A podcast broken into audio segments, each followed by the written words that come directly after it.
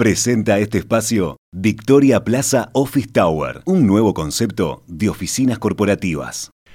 Esta semana, la Real Academia Sueca de las Ciencias concedió el Premio Nobel de Economía a los economistas David Card, Joshua Angrist y Guido Imbens. Vale destacar que Card es un economista canadiense que se desempeña en Berkeley. Angrist es estadounidense y trabaja en el MIT, mientras que Imbens nació en Países Bajos y es profesor en la Universidad de Stanford.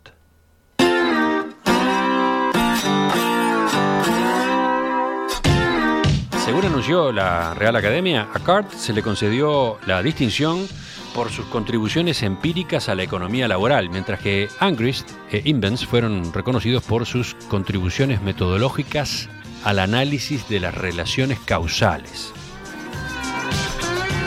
Romina ya les dio algunos titulares el mismo día de, la noticia, pero como se darán cuenta por los términos que acabo de manejar, conviene ir un poco más a fondo. Vamos a tratar de entender cuáles fueron las contribuciones de estos autores a la ciencia económica.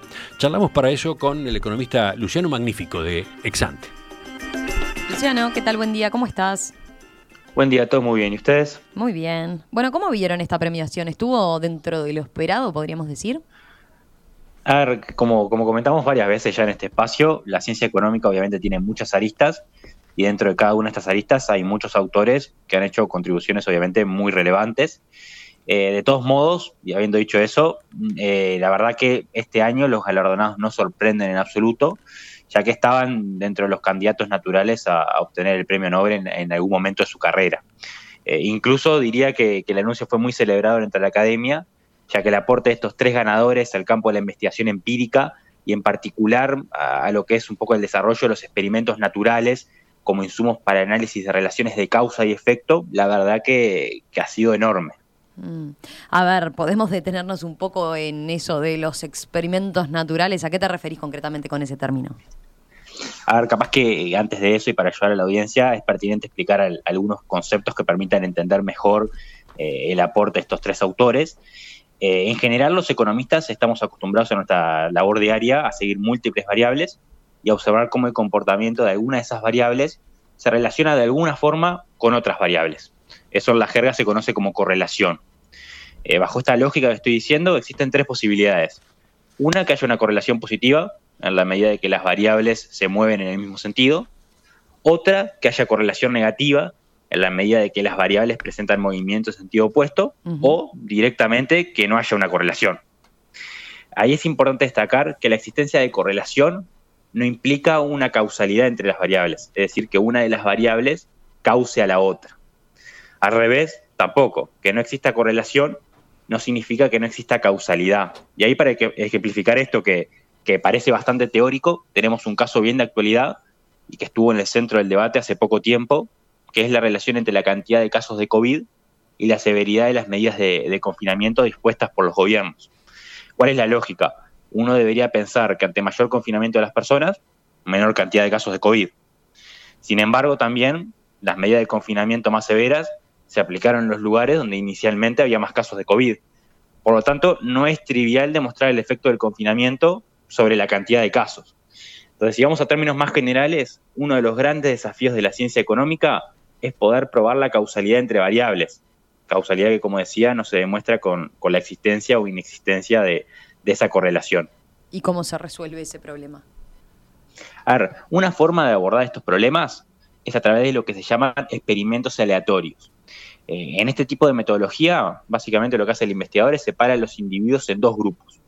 Uno sujeto a un estímulo determinado y otro no sujeto a dicho efecto, que es el llamado grupo de control, y lo que se hace es, se observa y se comparan los efectos entre un grupo y otro.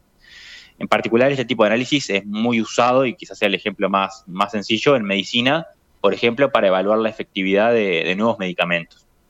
En las ciencias sociales, eh, a priori, el investigador no tiene la capacidad de ir al laboratorio y probar sus teorías más allá de que en las últimas décadas la ciencia económica avanzó muchísimo en lo que es construcción de, experimentos sociales controlados. Eh, incluso ya hay varios investigadores que, han sido ganadores del premio Nobel por, por este campo. Pero dejando de lado esos experimentos sociales controlados, la otra variante que tenemos es utilizar experimentos naturales, que son situaciones que surgen de la vida real, que se asemejan a estos experimentos aleatorios que mencionaba ah, recién, pero que ocurren en la vida real sin intervención del investigador. Eh, y justamente sobre eso es que trabajaron estos, estos economistas premiados. ¿Podemos poner un ejemplo de una investigación de este tipo, por ejemplo? Sí, eh, ahí Romina, quizás un ejemplo que, sea, que sea fácil y bastante ilustrativo, es justamente uno de, los que hizo uno de los premiados de este año, Carr, que junto con Alan Kruger, eh, economista fallecido en 2019 y, que probablemente estar vivo hubiese ganado el, premio con, con Carr, hicieron una investigación muy famosa acerca del efecto de un aumento del salario mínimo sobre los niveles de empleo. En particular, lo que hicieron los autores es consideraron dos estados muy cercanos en Estados Unidos, que son Nueva Jersey y Pensilvania, con mercados laborales muy similares y con condicionantes externas muy parecidas. La única gran diferencia que había entre los dos estados es que en Nueva Jersey las autoridades habían determinado un incremento del salario mínimo y en Pensilvania no. Eh, esto claramente desde el punto de vista metodológico marcó un quiebre muy importante en esa época y acá hasta ese entonces cuál era la lógica de los investigadores. Era analizar los niveles de empleo en Nueva Jersey antes del aumento del salario mínimo y compararlos con los niveles de empleo después de la entrada en vigencia de, ese aumento del salario mínimo. Esto tiene el problema de que además de ese, del aumento del salario mínimo pueden existir muchos otros factores que ocasionen cambios en el mercado laboral en los diferentes momentos del tiempo, lo que hace complejo aislar el efecto de, la decisión de subir eh, el salario mínimo. Entonces, al comparar lo que sucedió en Nueva Jersey con lo que sucedió en Pensilvania, los autores sí lograron aislar de forma relativamente convincente eh, el efecto de la suba del salario mínimo. Entonces, en ese contexto, los resultados mostraron que un aumento del salario mínimo no necesariamente implica un impacto negativo sobre los niveles de empleo, que era algo muy difundido en el, pensamiento económico hasta ese momento, a, principios de los 90. Eh, mencionabas este trabajo de Card como uno de los aportes más conocidos a la ciencia económica. ¿En qué otros temas incursionó? A ver, otro de, los aportes destacados de Card se basó en los efectos de las corrientes inmigratorias sobre el mercado laboral. Eh, para este trabajo en particular utilizó otro experimento natural, eh, el fenómeno de, la inmigración de cubanos hacia Miami, conocida como el, el éxodo del Mariel, que ocurrió tras la decisión de Fidel Castro en, 1980 de permitir emigrar a todo aquel cubano que así lo quisiera. Eh, como consecuencia, en unos cuatro o cinco meses emigraron unos 125 mil cubanos, que en su gran mayoría se instalaron en Miami, generando obviamente un incremento muy grande de la fuerza laboral en, la zona. Entonces, en ese marco, Carr comparó la dinámica del salario y del empleo en Miami con la evolución de esas dos variables en otras ciudades comparables de Estados Unidos.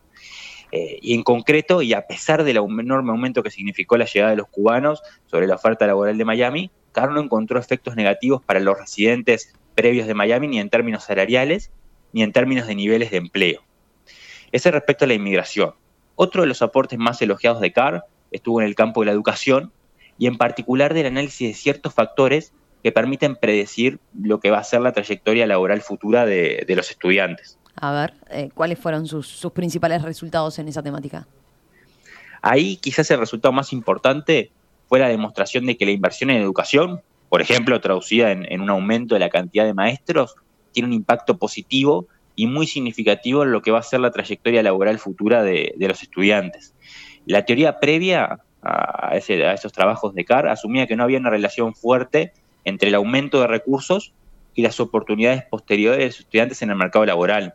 Básicamente se pensaba eso porque lo que se comparaba era el gasto por alumno con la inserción laboral de las personas. Sin embargo, los investigadores de estos trabajos previos no consideraban la probabilidad de que las autoridades lógicamente estuvieran invirtiendo más en aquellas escuelas donde eh, el rendimiento de los estudiantes ya era bajo previamente. Este es un problema eh, muy similar al que comentábamos al principio con, la relación entre confinamiento y, casos de COVID. Uno no sabe en qué sentido va, va la relación. Entonces, por eso, lo que hicieron Carr y nuevamente Kruger es comparar los retornos de la educación para personas que vivían en un momento determinado en el mismo estado de Estados Unidos, pero que se habían criado en diferentes estados. Entonces, ¿cuál era la lógica? Si los retornos de la educación difieren entre los diferentes grupos, es probablemente a causa de que los estados de origen de esas personas han invertido de manera diversa en sus sistemas educativos. Entonces los autores descubrieron, eh, bajo, esta, bajo esta metodología, que los recursos para la educación son importantes e influyen en lo que es el éxito posterior de los, de los estudiantes en el mercado laboral. Bueno, para cerrar, Luciano, estuvimos comentando los aportes de David Card. Eh, ¿Qué se puede destacar de los otros autores premiados? A ver, en el caso de Angris e Invens, que compartieron el otro 50% del premio monetario que otorga la, la Academia Real Sueca, la principal contribución pasó por ciertos refinamientos metodológicos para el uso de estos experimentos naturales que, que comentábamos recién, sobre todo la contrastación de relaciones de causa y efecto, que es un poco lo que, lo que estuvimos viendo al principio. En particular, los dos investigadores que, mencioné recién fueron pioneros en el desarrollo de experimentos en los que eh, el investigador no tiene un control total de quién es sometido a un estímulo determinado, lo que también fue inspiración para mucha de la, de la investigación posterior en, en este campo particular. En el caso de, de, Angris, un destaque rápido es que otro de los aportes que se, de una manera que se menciona, es el estudio junto con Kruger, que ya es un personaje que, mencionamos varias veces en, este rato, de si el nivel educativo de una persona tiene un efecto directo sobre el nivel de ingresos que va a obtener posteriormente en, el mercado laboral. Eh, bajo esta investigación, estos eh, economistas hallaron que a mayor cantidad de años de, educación eh, formal, mayor es el nivel de ingresos que alcanzan los individuos. Esto obviamente parece un, resultado lógico y trivial, pero no lo es, porque el hecho de que una persona haya estudiado más y tenga mejores ingresos puede obedecer a que efectivamente los años de estudio generan mayores oportunidades, que es un poco lo obvio, uh -huh. pero también puede ser que las personas con más capacidades para estudiar también tengan más capacidades para trabajar. ¿sí? Entonces, obviamente, eh, obviamente, generar la relación y probarla eh, es un tema complicado. Entonces, de cualquier caso, y, y, ya para ir cerrando, como han señalado diversos economistas en estas últimas horas, el Premio Nobel de Economía este año claramente apuntó a un reconocimiento sobre el desarrollo metodológico diseñado por estos tres autores, que claramente significó un antes y un después a la hora del análisis de las, relaciones de causa y efecto en la ciencia económica. ¿Cuáles fueron los, las principales contribuciones de los ganadores del Premio Nobel de Economía 2021? Ese era el tema que abordábamos con Luciano. Luciano, gracias como siempre. Nos reencontramos en los próximos días, ¿te parece? A ustedes, hasta la próxima. Chau, chau. Chao. En perspectiva, desde 1985, periodismo profesional e independiente.